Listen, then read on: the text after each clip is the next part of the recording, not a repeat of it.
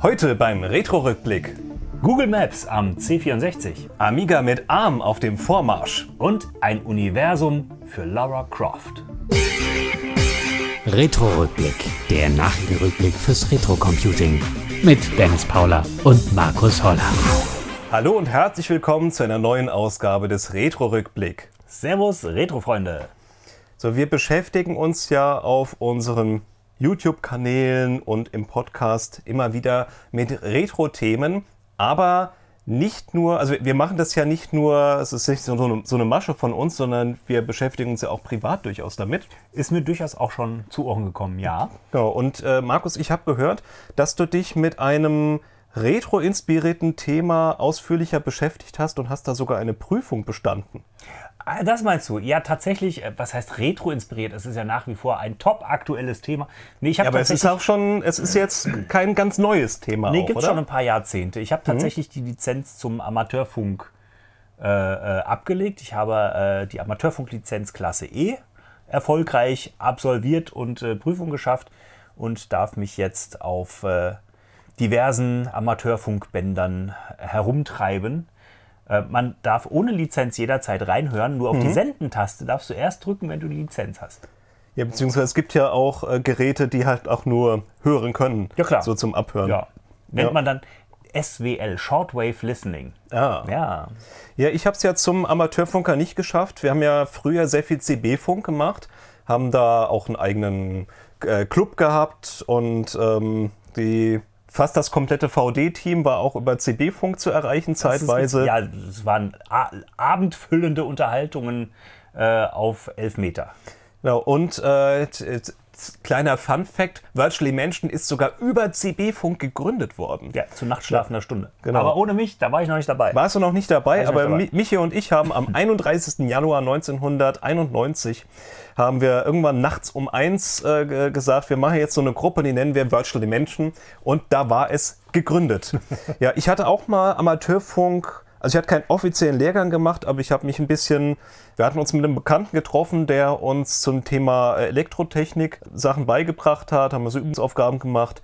Äh, Ich habe mich ein bisschen mit Gesetzeskunde beschäftigt, aber wir haben es dann nicht durchgezogen, aber du hast es jetzt durchgezogen. Ich Wie- jetzt durchgezogen. Wie kam es denn dazu? Ah, tatsächlich, ähm, tatsächlich über die CB-Funkanlage, äh, die ich zu Hause gefunden habe, ausgegraben habe, wieder in Stand gesetzt habe, äh, angeschlossen habe und festgestellt habe, mit dieser Antenne an dieser Location bekomme ich mit dieser Anlage nicht einmal den LKW-Funk auf der Luftlinie keine zwei Kilometer entfernten Autobahn mit. Und dann habe ich mich mal schlau gemacht. Was gibt es denn da noch? Was hat, was hat man denn da so für Möglichkeiten? Oh, guck mal, es gibt Amateurfunk. Oh, damit kann man um die ganze Welt funken. Morsen auch. Oh, das ist ja cool. Ja, geht aber nicht ohne Lizenz. Also habe ich mal mich entschlossen, zumindest erstmal die kleine Lizenz zu machen. Das gibt- wird jetzt, es wird jetzt noch eine neue, kleinere Lizenz geben, die dann noch einfacher auch zu, zu ähm, die Prüfung noch einfacher zu schaffen ist. Die äh, äh, begrenzt sich dann aber auf UHF und VHF, sprich auf das 2 Meter Band und auf das 70 Zentimeter Band, wenn ich nicht irre. Äh, Es ist aber noch nicht in trockenen Tüchern, also das, das kommt erst noch, soll aber relativ einsteigerfreundlich dann sein. Und ja, also äh, CB-Funk ist äh, immer noch irgendwie aktiv und ich hoffe, dass das Amateurfunk-Treiben dadurch auch ein kleines, äh, ein, ein bisschen ähm, ähm, Zuwachs bekommt. Hast du denn schon irgendwie äh, Kontakte mit Ausland oder so gehabt über Amateurfunk? Tatsächlich nicht, weil ich habe bislang noch keine Amateurfunkstation. Ah, du könntest jetzt, wenn du denn eine Ich hättest. könnte, aber ich habe jetzt immerhin schon mal, ich habe mal angefangen mit dem Antennenmast. Ich habe schon einen Antennenmast und ich habe auch schon diverse Pläne für eine Antenne, weil man baut sich die Antenne ja erstmal selbst.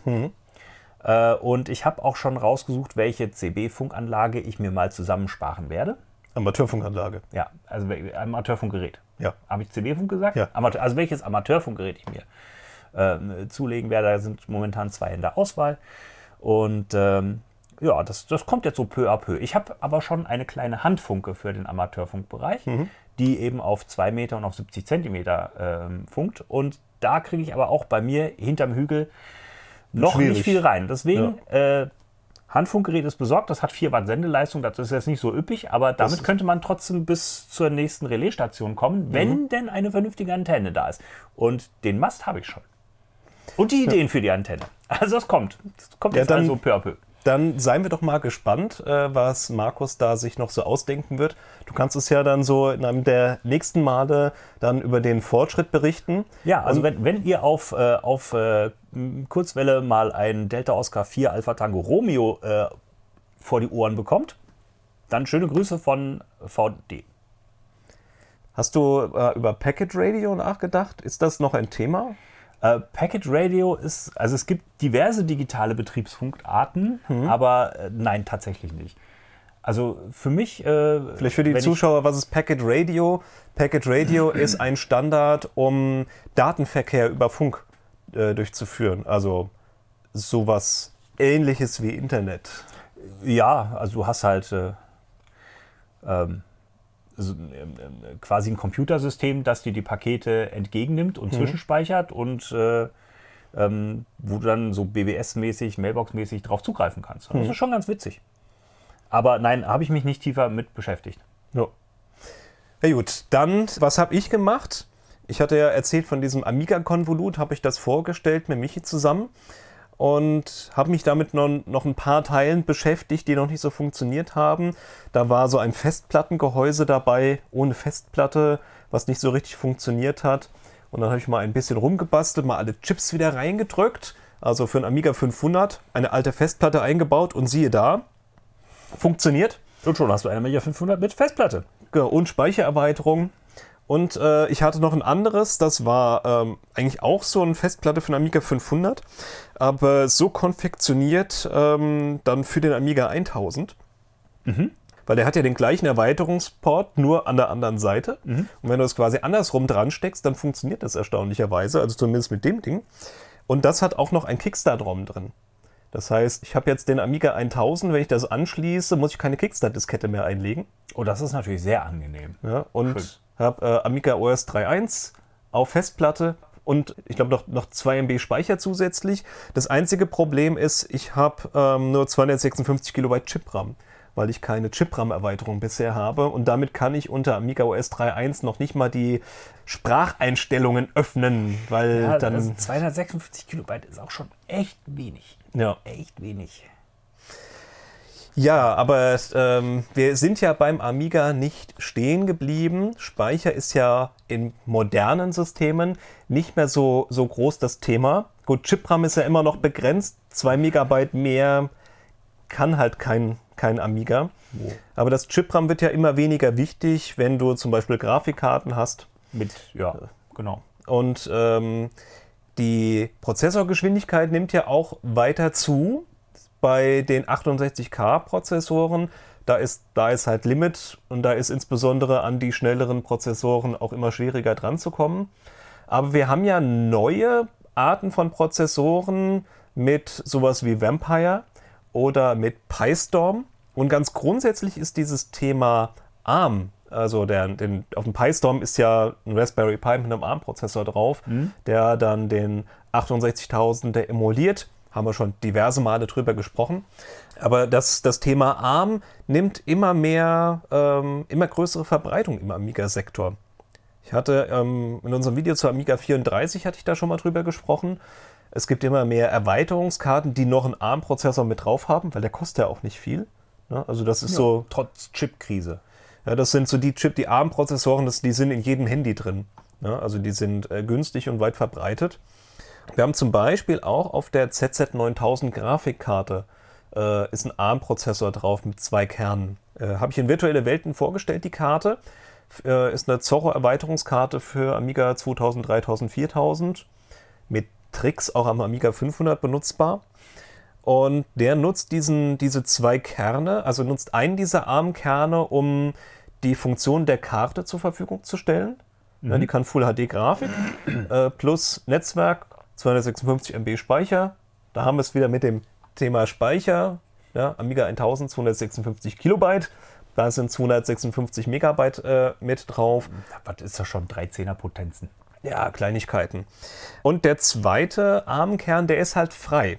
Es gibt jetzt auch eine Soundkarte dafür, schon eine Zeit lang, werden wir euch auch nochmal vorstellen, die man auf diese Karte draufstecken kann als Erweiterungsmodul. Also mit frei heißt, das ist von Anfang an so konzipiert, dass man quasi Ressourcen frei hat, die man später noch nutzen kann. Genau, also per Software kann man dann mit diesem zweiten ARM-Kern noch Sachen machen. Das ist ja schön. Ja, also äh, es gibt dieses Soundkartenmodul und äh, die Software für dieses Soundkartenmodul nutzt diesen zweiten ARM-Kern zur Dekodierung von MP3s. Das heißt, du kannst, das braucht ja relativ viel Ressourcen und ein 68K-Prozessor, also auf einem 060er geht's, aber dann hat er halt auch schon die Backen voll. Jo. Und hier kannst du eben das Dekodieren auslagern im Sinne von hier ARM-Coprozessor mach du mal und lässt das im Hintergrund dekodieren, während du halt auf der Workbench normal weiterarbeiten kannst. Das ist ja cool. Da bin ich mal gespannt, was noch so alles kommt. Eine ähm, Sache, die ich gesehen habe, das wird 2021 schon mal gezeigt, ist äh, Linux auf der Grafikkarte. Also du kannst dann auf dem Kern Linux laufen lassen und da du ja auf der Grafikkarte bist, kannst du auch das Bild anzeigen und kannst dann auch über den Amiga halt auf der Linux-Oberfläche unterwegs sein und Webbrowser benutzen und solche Sachen. Also quasi, DOSBox. quasi Linux im Fenster des Amiga laufen lassen oder wie? Da- was- theoretisch wäre sogar das denkbar. Also es ist alles noch so in so einem Prototypenstadium. Im Moment ist es so im Fullscreen, aber das Ganze funktioniert so ein bisschen wie die Brückenkarte, diese PC-Brückenkarten. Das ist unglaublich faszinierend, mit was für Tricks man inzwischen tatsächlich äh, schon ganz unglaubliche Dinge äh, zustande kriegt auf den Rechnern, die ja doch schon eine Generation älter sind als äh, das, was man üblicherweise auf dem Tisch stehen hat. Ne? Ja, die, die Integration wird immer besser von, von ARM und ähm, von der Amiga-Seite. Wir haben ja auch schon mal über den A314 gesprochen. Das ist so eine Karte, die man in den Trapdoor-Slot vom Amiga 500 steckt und da ein Raspberry Pi draufstecken kann. Und kann dann mit spezieller Software, dem A314 Softwarepaket, das nutzen, zum einen als Speichererweiterung, äh, zum anderen als Netzwerkkarte, weil der Raspberry Pi hat Netzwerk und dann läuft da auf dem Pi ein Netzwerk-Daemon und äh, du kannst über einen SANA 2 Treiber dann das als Netzwerkkarte nutzen. Du kannst äh, das als Festplatte nutzen. Also da gibt es äh, so ein, äh, wie heißt das, ähm, äh, A314 Filesystem und dann kannst du das als Massenspeicher benutzen und du kannst auch eine Pi-Shell auf der Amiga Workbench öffnen und dort dann Befehle ausführen, zum Beispiel Sachen kompilieren oder so. Und ich habe schon gedacht, als sie damals angefangen haben, den Uhrenport für alle möglichen Erweiterungen herzunehmen, habe ich schon gedacht, meine Güte, dafür war das nie ausgelegt. Aber es ist cool, dass es funktioniert. Äh, Markus, gutes Stichwort, denn das ist das, was ich euch, es war jetzt die lange Herleitung, was ich euch als Neuigkeit erzählen wollte.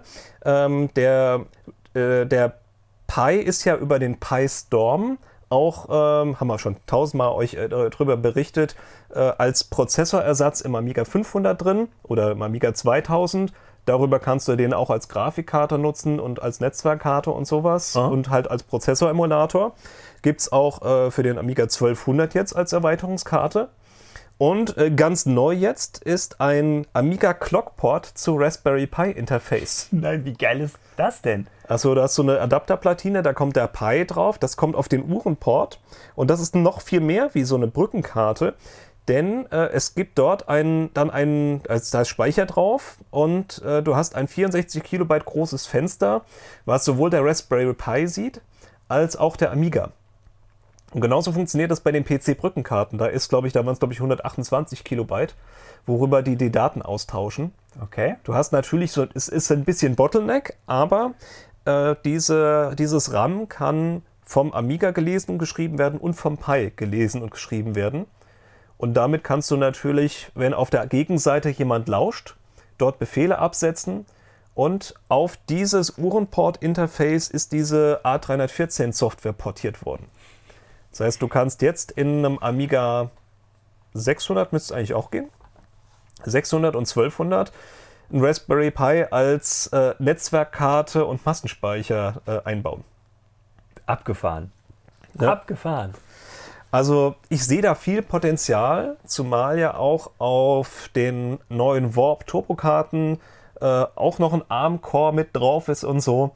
Ähm, viele Erweiterungen wird er jetzt einfach mit draufgeschmissen. Oder man hat irgendwelche Wege, Raspberry Pis einzubauen.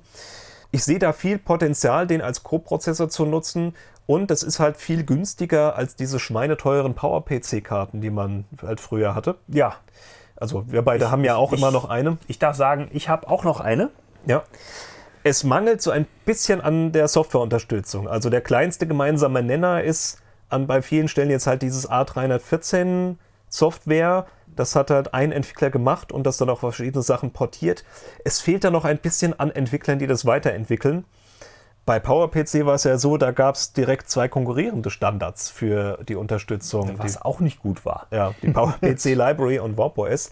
Also, wenn ihr irgendwo sagt, oh, das klingt jetzt spannend und ich habe ein bisschen Ahnung von äh, ARM-Programmierung oder Amiga-Programmierung, dann äh, schaut euch das doch mal an. Und ich glaube, wenn, wenn da mehr Leute an Unterstützung dafür arbeiten würden, ähm, würden sich viel darüber freuen. Ja, auf jeden Fall. Coole Sache. Schön. Wieder was gelernt. Again, what learned. Again what learned. Ja. So, Markus, was hast du uns denn mitgebracht? Äh, ich habe mitgebracht, ähm, wo wir gerade beim Thema Erweiterungen und Platinen und äh, Retro-Computer sind. Es gibt ein, äh, neues ähm, Retro-Style-Gehäuse. Und zwar das Retro Wedge von Andy MT. Der hat ein Gehäuse entwickelt äh, im 3D-Programm, das man sich zu Hause selber ausdrucken kann.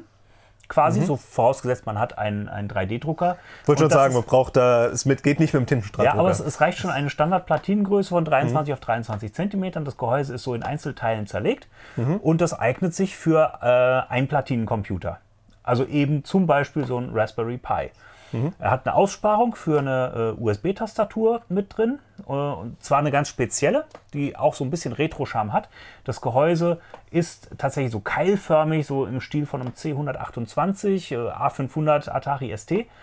Und ähm, die Tastatur ist ähm, eine, eine sehr wertige, auch so ein bisschen mit Retro-Touch, mit weißen und roten Tasten und so. Und ähm, ja, das ist ganz cool. Dann hat man so ein bisschen Retro-Charme, Desktop-Computergehäuse ähm, zum selber drucken mit einem Einplatinencomputer, den man sich dann entsprechend frei konfigurieren kann. Das ist auch so, so entspannt äh, gelöst, das Gehäuse. Es ist nicht festgelegt, dass da eben hier nur ein Raspberry Pi rein kann oder was auch immer. Also die Bohrungen sind äh, nicht vorgegeben, sondern man kann dann selber Hand anlegen. Genau, es gibt das als, als äh, Modell, äh, als 3D-Modell, äh, ich weiß gar nicht, wie die genau heißen, äh, zum Download und man kann und muss es sich halt customizen für Genau, das also ein bisschen, bisschen Platine. Aufwand ist damit noch verbunden. Es ist nicht äh, äh, Click and Go. Aber mal ganz ehrlich, wenn du einen Retro-Computer heute dir zulegst und möchtest den wieder instand setzen, ist das auch nicht wenig Arbeit. Und wer einen 3D-Drucker hat, der wird in der Regel sich auch damit beschäftigt haben, selber was so Modelle zu machen. Absolut. Und so bleibt eben das, äh, das äh, harte Schicksal für manch einen klassischen Computer äh, bleibt erspart, ähm, wenn man einfach nur ein Retro-Gehäuse haben will, in das man seinen äh, Emulator äh, Mini-Einplatinen-PC einbaut, ähm, dass er dann ein, ein, äh, ein Opfer des Ausschlachtens wird. Ja, Also neue, neue Retro-Rechner quasi mit Einplatinencomputern, Ja. weil rein theoretisch, so ein C64 ist ja auch ein Einplatinencomputer. Ja, aber ähm, das Tastatur, äh, also die Tastatur, die da eingelegt ist ähm, und vorgesehen ist für die, für die Aussparung, ist tatsächlich eine USB-Tastatur. Ähm, da müsste man dann wieder ein bisschen rumbasteln und rumdoktern, dass das funktioniert. Und ich weiß auch nicht, wie das mit der Spannungsversorgung ist. Die Rückseite von dem Gehäuse ist tatsächlich ausgespart. Das heißt, da sind keine äh, Anschlussboards, die nach außen innen geführt werden, wie auch immer, sondern ist man relativ flexibel, was die Anschlussmöglichkeiten angeht. Ähm, der Designer, ich weiß nicht, habe ich, hab ich den Namen schon erwähnt? Andy MT. Ja. Ähm, der hat da also größtmögliche Flexibilität ähm, vorgesehen. Und es ist wirklich ein ganz schnuckliges Retro-Style-Gehäuse geworden. Neue, neue Retro-Computer. Quasi, Ja. quasi. Mit dem kleinen Aufwand, dass man ihn eben selber noch reinsetzen und für die entsprechende Emulation sorgen muss. Ja, aber ich meine, wenn man Platinen löten kann, dann kann man sich auch Gehäuse drucken. Ja, und ist ja ein Hobby. Ja, ja neue, äh, die, die Verbindung von Neuem und von Retro haben wir, also irgendwie zieht sich so ein bisschen durch, äh, jetzt durch, durch, äh, durch die Sendung. Wir hatten erst äh, ARM-Prozessoren im Amiga, jetzt haben wir einen Platinencomputer mit USB-Tastatur in Retro-Style-Gehäusen. Ähm, für den C64 gibt es ja auch eine äh, interessante moderne Peripherie. Hast du von YC64 schon mal gehört?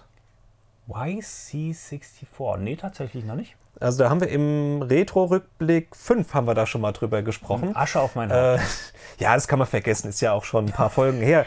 Das war ähm, kurz vor der Sommerpause, oder? Ja, das war vor der, ich glaube vor der Winterpause war das. Ähm, und zwar ist es ein WLAN-Modul für den C64. Ah, Ja. okay. Ich hatte den Namen nicht mehr, aber WLAN-Modul für den 460er, ja. Klingelt Ja, bei mir. Und äh, der Gedanke war, dass man äh, damit eben zum Beispiel äh, über Netzwerk mit äh, verschiedenen C64 zusammen spielen kann. Und äh, da gibt es auch, ähm, ja, ist, ist weitere Software jetzt entwickelt worden dafür. Man kann unter anderem mit einem angepassten Kernel-ROM, also das ist ja so das, das Betriebssystem vom C64, kann man Programme direkt von Webservern laden. Also Load Gänsefüßchen, düt, düt, düt, düt, düt, düt, und dann lädt man das Programm aus dem Internet direkt in den Speicher. Wie geil ist das denn? Wie cool. Ja, also das ging ja schon mal mit dem äh, Retro-Replay auch so ein bisschen, wenn man die Netzwerkkartenerweiterung da hatte. Da geht es jetzt auch. Und ähm, man kann, ähm, und, und, und das, das, äh, es gibt passende Software dafür, die so ein bisschen sich wie so eine Mailbox anfühlt. Ja, also so eine, so eine Startoberfläche für dieses YC64. Ja, Mailboxen, du bist auch noch in Mailboxen unterwegs Tatsächlich gewesen? nicht, nein. Ah, direkt, Nein. direkt nach der Mailbox-Zeit eingestiegen. Ich bin quasi direkt nach der Mailbox-Zeit eingestiegen. Ich hatte schon Internet. Oh, ja, ich habe ja ganz viel äh, in den 90ern, zum Teil auch in den 80ern mit Mailboxen äh, gearbeitet. Das war halt noch vor der World Wide Web Zeit, man sich an einen Rechner eingewählt hat und hat dann ähm, ja dort Dateien runterladen können oder so Art äh, Diskussionsbretter und Chats und Online-Games und sowas. Und diese, diese Oberfläche, für das YC64, dieses Programm, was da gibt, ist so ein bisschen wie so eine Mailbox äh, aufgemacht. Das heißt, äh, du hast eine, eine Oberfläche auf dem C64, wo du verschiedene Menüpunkte auswählen kannst. Da sind dabei ähm, Online-Games, Chat und Communication, File Area und Internet. Und Internet, äh, da ist im Moment, oder zumindest als wir das jetzt hier äh, aufnehmen, ist da drin ein CSDB-Browser. Also Yay! die, die Geil. C4, C64 Scene Database kann man sich da äh, durchbrowsen. RSS, ähm, Telnet und Google Maps. Also äh, mit dem YC64 Google Maps am C64. Die Auflösung ist natürlich relativ grob, aber Mit dem entsprechenden Adapter kriegst du den C64 auch auf den Beifahrersitz gelegt. Stimmt, das könnte, könnte gehen. äh, also die Auflösung ist relativ grob, aber man kann was erkennen und die Darstellung ist auch so, dass man durchaus Straßenzüge erkennen kann und auch die Namen und so weiter. Wie cool. Funktioniert das auch mit Street View dann? Äh, äh, also, äh, eins, der, eins der Reihe nach. Also man kann die Karte auch zoomen und scrollen. Man kann nach Adressen und Orten suchen und Street View geht auch, genau. Nein, echt? Ja. Wie hammerhart. Aber das, das stell mir von der Performance, also ist das, ist das performant? Ich meine, der muss ja da doch einiges an Daten darstellen, abbilden. Also, ähm, das, die, ich habe es noch nicht selber ausprobiert, weil ich habe dieses YC64 nicht, aber was ich an Videos gesehen habe, ist das durchaus benutzbar. Also natürlich ist es am PC schneller, ja. Aber das ist, das ist schon so, dass du halt ruck, ruck, ruck, ruck, ruck dich da fortbewegen kannst. Wie geil. Ich weiß nicht, ob der irgendwelche Berechnungen auslagert, vielleicht auf dem YC64 oder keine Ahnung, wie das funktioniert. Ähm, da werden ja die, die Daten vorverarbeitet. Ähm, aber es ist, es ist faszinierend. Ja, das musst du, das musst du mal vorstellen. Ich nutze Google Street View auf meinem C64. Naja, den Twitter-Client gibt es ja auch schon länger. Also, Ja, ja es gut, gibt. Twitter, Twitter, das ist ja immer noch, Twitter ist ja noch ein Textnachrichtendienst quasi. Ja, Aber Google Street View ist Bild. ja. Also, es sieht natürlich von den Farben her nicht so. Aber es geht, man kann was erkennen. Ja. Sau cool. Ja. Ich habe ähm, ich hab erfahren, der Apple Lisa hat ja jetzt 40-Jähriges. Ne? Also C64 war ja von 1900 Ende 82, glaube ich, kam der auf den Markt, ja. Und der Lisa 83. 83. Also wir nähern uns der Gegenwart. Ja, in großen Schritten, wo Ja. wir gerade bei Apple Street View waren. Ach nein, Google Street View. Google Street View. und Apple Lisa. Und äh, zu dem Lisa, das war ja damals auch ein bahnbrechender Computer eigentlich. Ähm, mit der erste, der kommerziell verfügbar war, ähm, für die breite Masse vorgesehen. Computer mit Maus und grafischer Benutzeroberfläche. Ja, der erste kommerziell erhältliche Computer, der eine Maus standardmäßig dabei hatte Genau. und so grafische Oberfläche. Und diese ganzen Metaphern kommen ja eigentlich von Xerox, ähm, die ja den, den Prototypen für, für äh, mausgesteuerte grafische Benutzeroberfläche eigentlich ge- rausgebracht hatten, aber das eben nicht auf den Massenmarkt gebracht haben. Genau, und der, der Lisa oder die Lisa war halt explizit für den Massenmarkt vorgesehen, was allerdings im Preisbereich von damals 10.000 Dollar knapp dann doch nicht so in die breite Masse gegangen ist und das Ja. Ding dann mehr oder weniger gefloppt ist. Aber nichtsdestotrotz, es war ein phänomenal äh, revolutionär modernes Ding mit äh, Maus und grafischer Benutzeroberfläche. Kam direkt mit Monochrom-Monitor und zwei äh, 5,25 Zoll Laufwerken. Ähm, gab eine Option auf Festplatte äh, mit 5 oder sogar 10 Megabyte. Ich glaube, es wurde auch sogar mit einem Office-Paket ausgeliefert. Genau, genau. Also war, da war alles Mögliche an Anwendungssoftware schon mit dabei.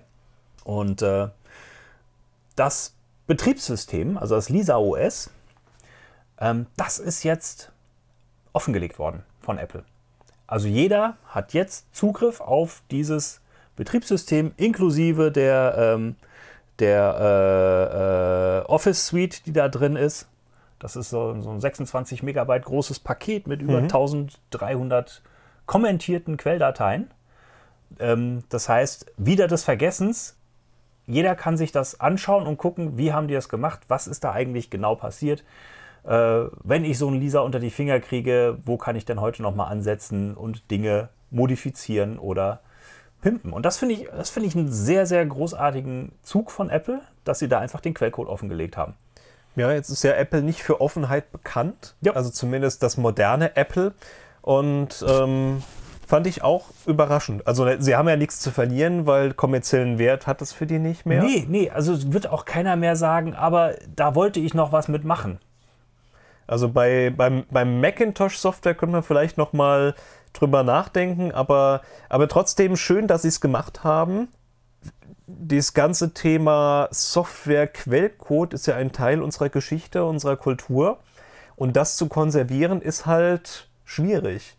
Ja, ab- abgesehen von vergänglichen Medien, aber auch wenn irgendwo Sachen halt hinter, hinter verschlossenen Türen sind, ähm, irgendwann ist die Firma weg und dann ist Ja, und die, die Leute, die sich damit auskennen, sehen wir der, der, den Tatsachen ins Auge, die werden immer älter.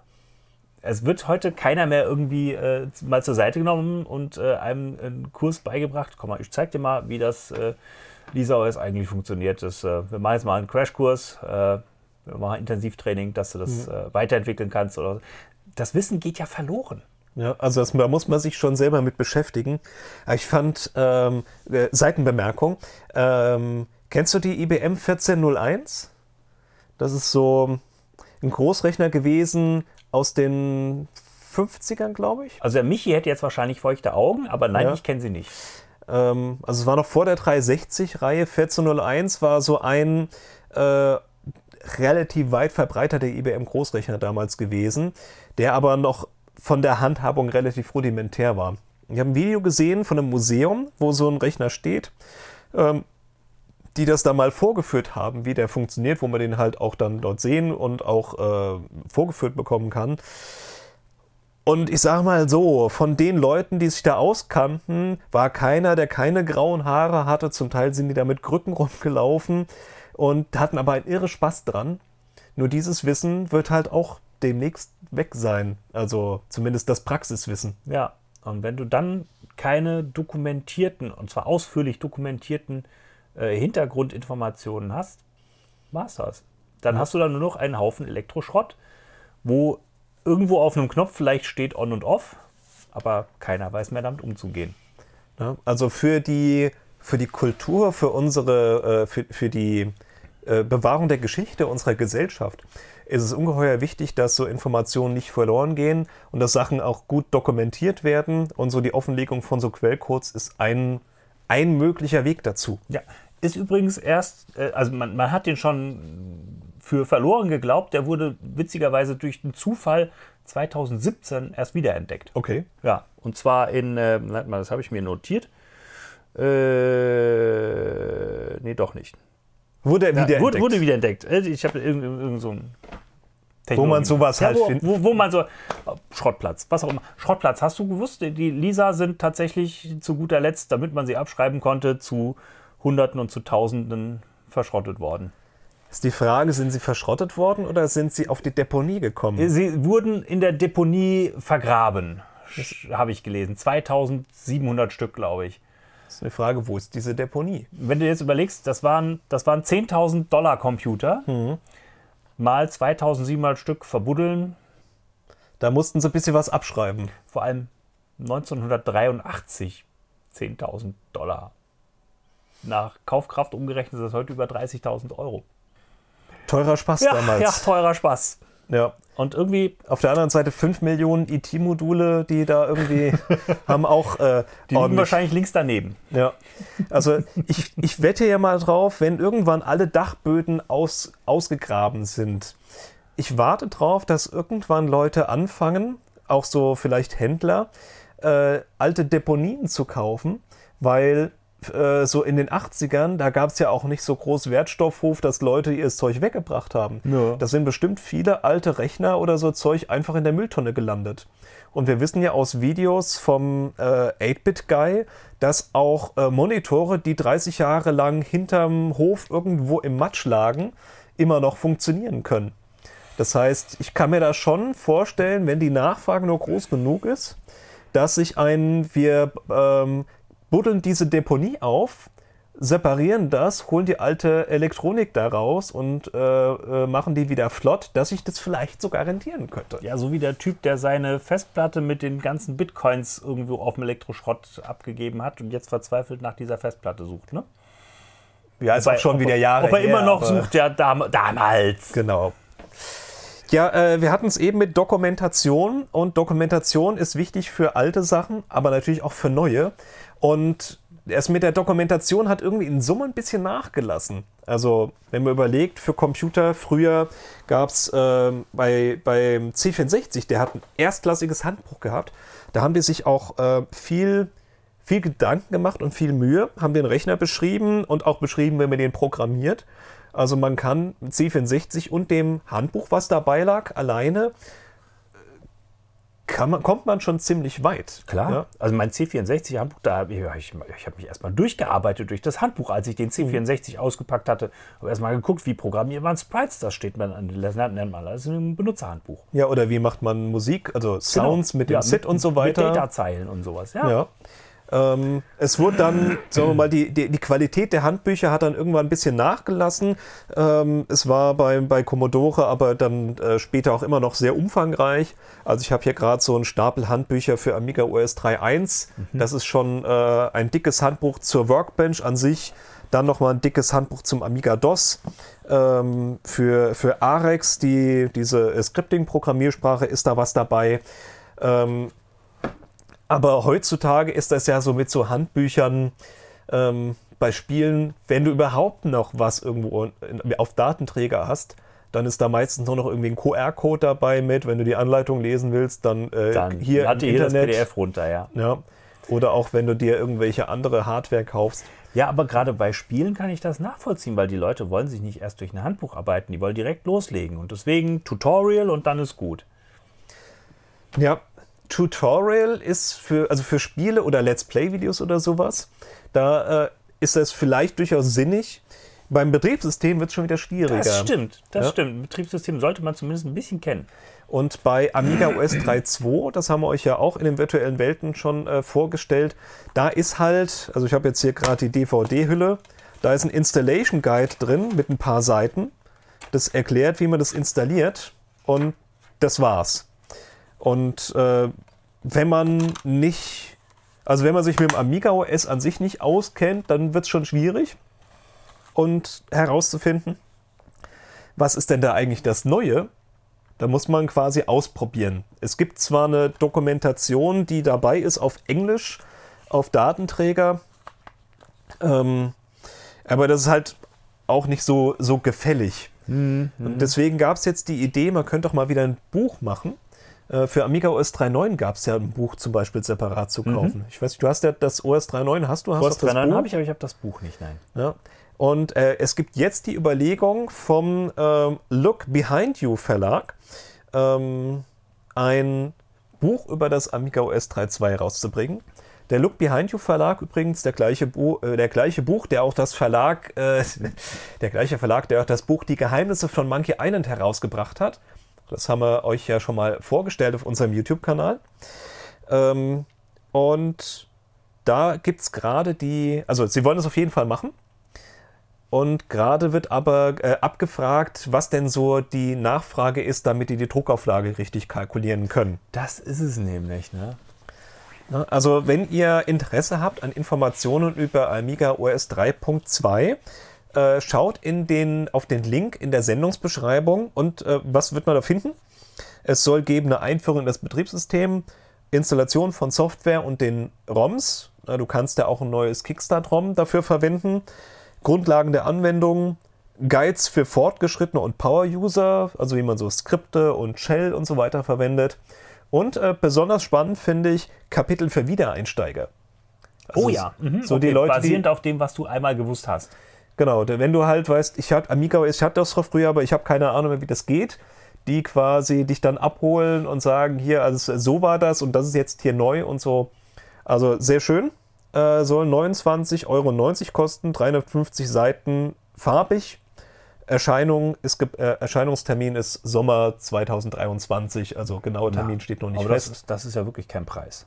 Ja, also wenn ihr äh, euch für Amiga OS 3.2 interessiert und gern auch dazu mal so ein ordentliches Handbuch haben wollt, dann schaut auf den Link in der Sendungsbeschreibung.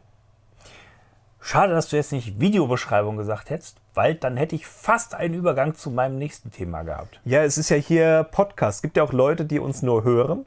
Stimmt. Dann gibt es natürlich keine Videobeschreibung. Also wenn ihr das auf YouTube seht, man kann ja unseren Podcast hören über diverse Podcast-Dienste wie Spotify, dieser Amazon, äh, Apple und wie sie alle heißen.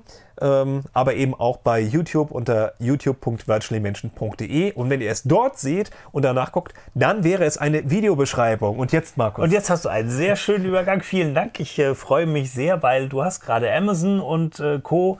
Äh, ähm, moderiert, anmoderiert quasi. Ähm, es gibt eine, äh, eine gute Neuigkeit für all jene, die äh, Freunde von actiongeladenen Computerspielfilmen sind.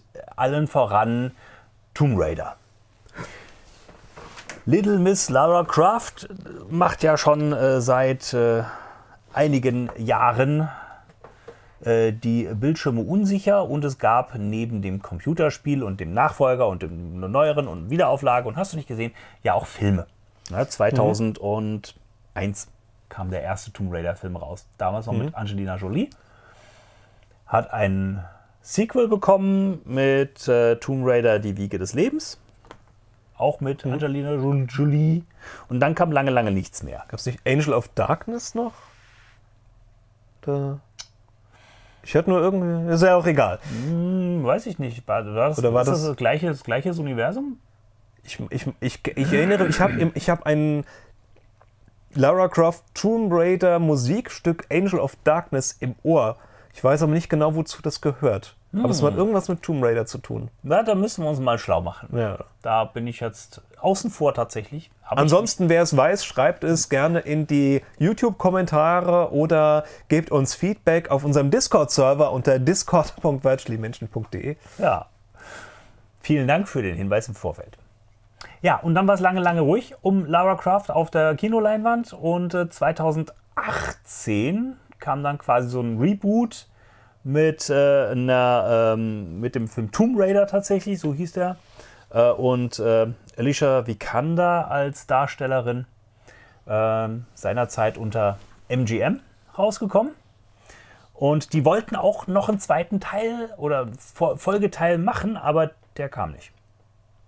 Und dann sind irgendwann die Rechte von MGM zurückgegangen an, ähm, wie heißt der Kollege hier? Äh, ist ja auch egal. Also jedenfalls sind die, sind die Rechte dann ähm, neu vergeben worden. Und Amazon, beziehungsweise das Amazon äh, Videoformat, die Amazon Studios, äh, haben sich dessen angenommen und planen tatsächlich einen neuen Tomb Raider Film. Wieder ein Reboot, es wird wieder von vorne aufgeräumt, ähm, aber die wollen das richtig multimedial aufziehen. Ne? Also die planen neben einem oder mehreren Filmen dann, wahrscheinlich je nachdem wie erfolgreich sie werden, ähm, planen sie außerdem eine Serie ähm, zum Franchise. Und die Amazon Game Studios äh, planen auch neue Spiele rauszubringen rund um Tomb Raider und Lara Croft. Äh, und zusammen mit dem Spiel sollen Film und Serie dann eine komplette, eine zusammenhängende Geschichte erzählen. Finde ich sehr cool, weil die gute Lara ist jetzt auch schon tatsächlich retro. Ja, zumindest die ersten Teile. Ja. Also ich bin ja immer noch dabei, den ersten neuen Teil Tomb Raider zu spielen von 2013 war der, glaube ich, oder so in der Kategorie. Ich weiß ja, es gab ja Tomb Raider, Rise of the Tomb Raider und Shadow of the Tomb Raider in den 2010ern. Ähm, sehr großartige Spiele. Aber dann bin ich gespannt, da was Neues zu sehen. Ja, ich, Dito, ähm, auch wenn ich sagen muss, ich habe nicht einen Tomb Raider Teil gespielt. Was, Ja, ist, ist an mir vollkommen vorbeigegangen. Sollen wir mal eine Tomb Raider Session machen? Vollkommen hier? vorbeigegangen. Aber ich habe die Filme geschaut und die fand ich sehr kurzweilig. War so ein bisschen popcornig. Also war jetzt Ja. nichts tiefgreifendes und nichts äh, äh, Überraschendes. Aber da ergänzen aber- wir uns super, weil ich habe die Filme nicht gesehen. Ja, okay, so kann es gehen. Ja. für, die, für, die neue, äh, für den neuen Film hat Amazon ähm, eine recht bekannte Drehbuchautorin schon äh, engagiert, und zwar äh, Phoebe Waller-Bridge. Die ähm, hat momentan einen sehr guten Ruf und arbeitet oder hat gearbeitet auch an dem, an dem James Bond-Drehbuch äh, Keine Zeit für Kompromisse. Hat sich also einen herausragenden Namen gemacht und ja, ich bin, ich bin gespannt, was da kommt. Ach, und äh, Legendary arbeitet parallel an einer ähm, Animationsserie für Netflix zu Tomb Okay. Raider. Finde ich auch sehr spannend. Ja, also es wird, also das, das ist ja die Steigerung von, also ein Franchise ist Tomb Raider ja schon. Ja, also Franchise ist ja, wenn du mehrere Sachen hast, die irgendwie so Ja. zusammengehören. Und es geht jetzt aber immer mehr von dem hundsordinären Franchise bis zum Universe. Tatsächlich, ja. Also es wird dann von, von Film und Spiel und Serie und Zeichentrick und Ja. dann fehlen noch die äh, T-Shirts, Tassen und äh, Aufnäher und Fähnchen und hast du nicht gesehen. Kommt bestimmt alles noch. Tomb Raider, der Flammenwerfer. ja. ja, sind wir mal gespannt. Ähm, also viel, viel Berührungspunkte mit Tomb Raider hatte ich noch nicht. Ja, aber dito. es ist halt, äh, also gerade die, die, neu, die letzte Neuauflage der Spiele fand ich sehr gut, weil sie ähm, jetzt nicht nur so reines äh, Springen und Action waren, sondern auch Story und Gefühl mit reingebracht hat. Und ähm, das sind eigentlich gute Voraussetzungen, gerade um eine gute Serie zu machen. Das finde Ähm, ich gut. Ja. Ich mal sehr gespannt, wenn dann Sachen erschienen sind, dann werden wir sicher noch mal drüber berichten. ja, und das ein oder andere Popkörnchen dazu einschmeißen.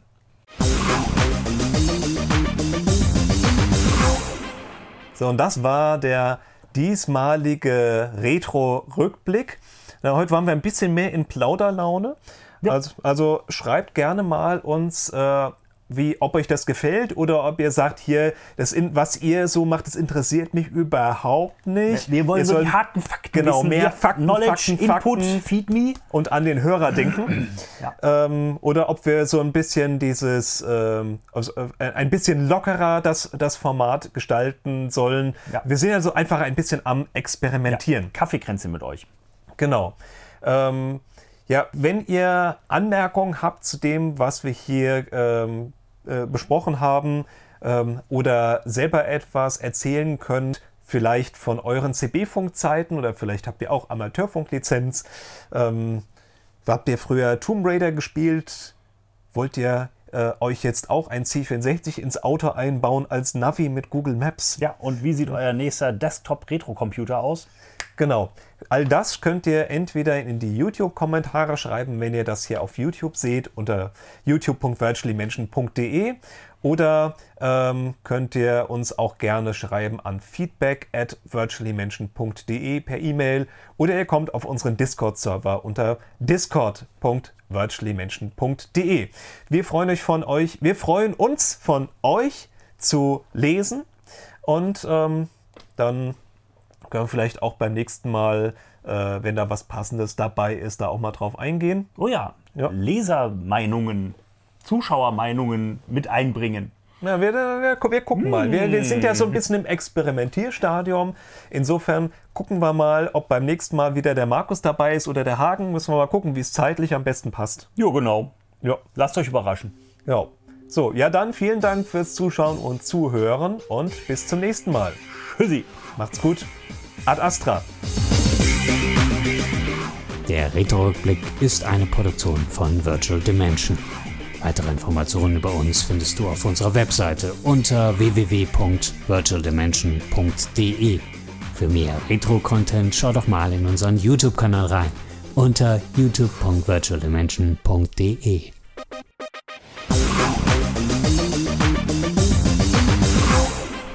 Produktion aus dem Jahre 2023.